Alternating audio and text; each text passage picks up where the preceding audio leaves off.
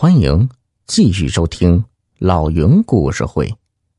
藏獒的尊严。多吉的请求让小北很为难。他知道锁上黑森一定是他妈妈提出的要求，可如果不锁，万一跑出来怎么办？多吉似乎明白小北的心思，连忙说：“你可以跟黑森做朋友。”做了朋友，黑森就不会吓唬你了。跟藏獒做朋友，小北虽然很期待，但心里还是有点害怕。多吉管不了这些了，他连拉带拽的把小北拖进院子，一边走一边让小北不要怕。果然，黑森这次没有叫，但仍然警觉的盯着小北。眼睛一眨不眨。头一回离藏獒如此之近，听着黑森粗重的呼吸声，小北感觉到头皮发麻。此时多吉说：“把手伸出来。”什么？小北不明白多吉的意思。多吉笑了笑，握住小北的手，慢慢的伸到黑森面前。黑森看了看主人，又看看小北，伸出鼻子嗅了嗅小北的手。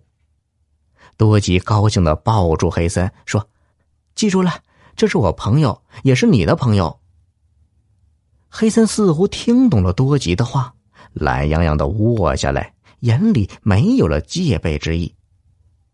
在多吉的鼓励下，小北伸手摸了摸黑森，这才知道。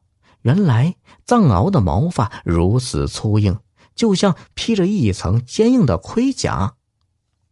来到学校，小北把今天的奇遇添油加醋的说了一遍，引来四周一片惊叹声。不过很快有人就怀疑小北在吹牛。小北被逼急了，只好答应让自己的两个好朋友大熊和小胖去见识一下。并保证让他们俩也摸一摸黑森。好不容易等到放学，三个人兴冲冲的跑回来，老远儿就看到了黑森巨大的身影。大熊和小胖也是头一次接近藏獒，两人是推推搡搡，谁也不敢上前。小北虽然心虚，嘿，但为了证明自己说过的话，还是壮着胆子拉着两人。往前走，黑森这时仍被锁着，但见有人靠近自己的领地，马上拖着铁链上前，警觉的盯着他们。大熊和小胖被盯得发慌，转身就要逃，小北连忙扯住两人，威胁道：“不准跑，谁跑他会咬谁的。”小北鼓足勇气。拉着两人又走近了几步。院里的黑森明显不安起来，头上的毛发渐渐竖起，身子放低，眼里充满了敌意。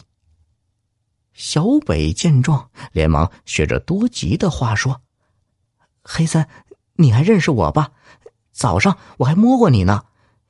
他们是我的朋友，也是你的朋友。”可是，黑森。却并不理会小北，他喘着粗气，盯着大熊和小胖，忽然间咆哮起来，怒不可遏，巨大的身体腾空跃起，将铁链绷得笔直。小北三人被吓得魂飞魄散，转身就逃，连滚带爬的躲进小北的家里。遭此惊吓，大熊和小胖都埋怨小北，小北也觉得。颜面尽失，便把怒火都撒向黑森，大骂黑森是条疯狗。三人越说越气呀，商量着要报复黑森。小耳朵们，本集已播讲完毕，喜欢的话别忘了订阅呀。